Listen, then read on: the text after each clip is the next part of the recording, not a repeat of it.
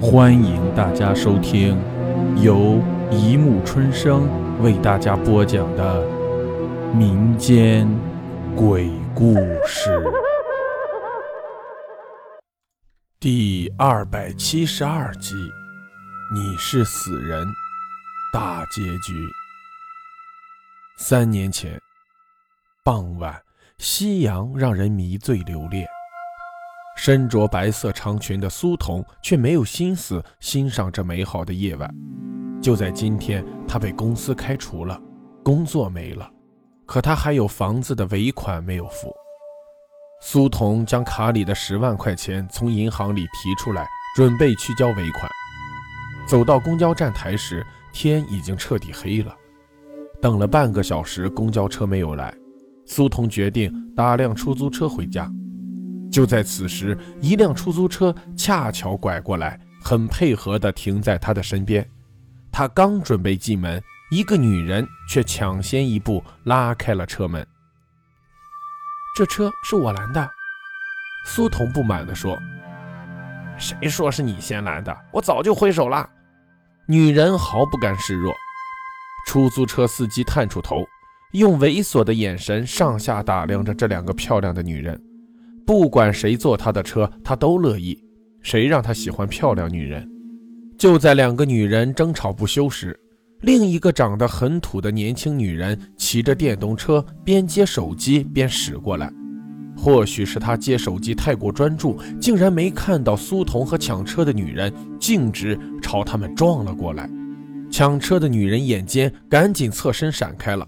苏童却被电动车撞了个正着，整个人倒向马路旁，头刚好磕在地上，鲜血喷了一地。一旁的三个人全傻眼了。我，我撞死人了！土女人吓得手足无措。抢车的女人却一眼看到苏童包中露出的厚厚的人民币，她伸手去捡时，却被出租车司机按住。哎，有钱大家一起分。我没意见，抢车的女人说。土女人害怕不已，这、这、这、这是他的钱，我们不能要。妹妹，人是你撞死的，我们可是证人。这里一没有摄像头，二没有其他人看到，咱们平分了这钱，以后各走各路。今晚的事儿就当没发生过。见土女人还在犹豫，出租车司机接着说：“你干一个快递能挣多少钱？”难道你不想穿好吃好吗？土女人脸上害怕的神情逐渐消失，取而代之的是兴奋之色。好，平分就平分，但这尸体怎么办？我有办法。司机笑得很得意，我会找一个世界上最安全的地方藏尸，绝对没人找得到他。不久后，出租车停在了一片坟地里。司机从后备箱里拿出修车工具，递给两个女人：“找个老坟，把尸体藏进去。挖别人的坟不太好吧？”“笨蛋，就是要把尸体藏在别人的坟里，才不会有人发现。”司机斥骂着。“我看这个方法不错，我同意。”抢车的女人朝司机抛了一个媚眼。两个小时后，三人将老坟的土盖上。又弄来一些杂草铺在上面。土女人临走时看了一眼老坟的墓碑，死者同样是个女人，只不过是个穿着民国服饰的年轻女人。墓碑上清楚地刻着她的名字：婉娥。宁宁被噔噔噔噔的声音吵醒了。醒来的时候，她发现自己躺在地上，面前的桌子上放着一台电脑，页面上显示一条新信息。宁宁呆呆地盯着那台电脑，她发现电脑的微博是以一个叫零的身份登录的。当她点开信息的时候，她看到了关于苏童失踪三年的新闻报道。是，是你的鬼魂来报复我了吗？她哭了。我我真的不是故意的，求你饶了我吧。如如果你要报复我的话，你你你先去找他们。她的话音刚落，就看到桌下放着两个一模一样的行李箱。宁宁伸出颤抖的手，将两个行李箱全部打开。朱芳的尸体蜷缩在行李箱中，腹部插着刀；王小鹏的尸体扭曲在行李箱中，脖子上勒着根锋利的铁丝。宁宁无力地拍打着墙面，希望邻居能听到她的求救声。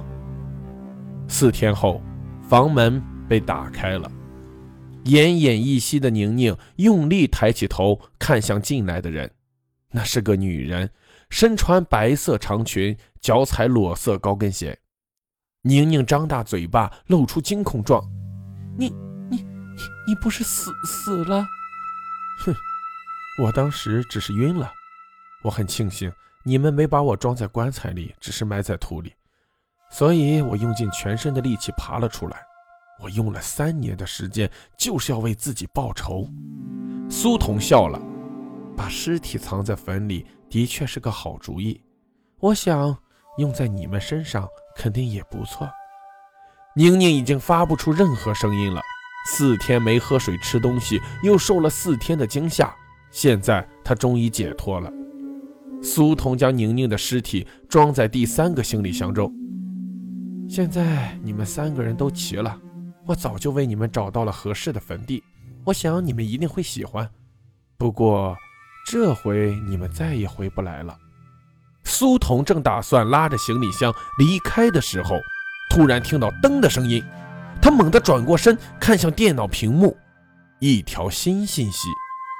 苏宁点开了信息：“叶灵，你是死人。”苏童脸上露出难以寻味的表情，他点了名为叶的微博名，给对方发了一条私信：“你是谁？”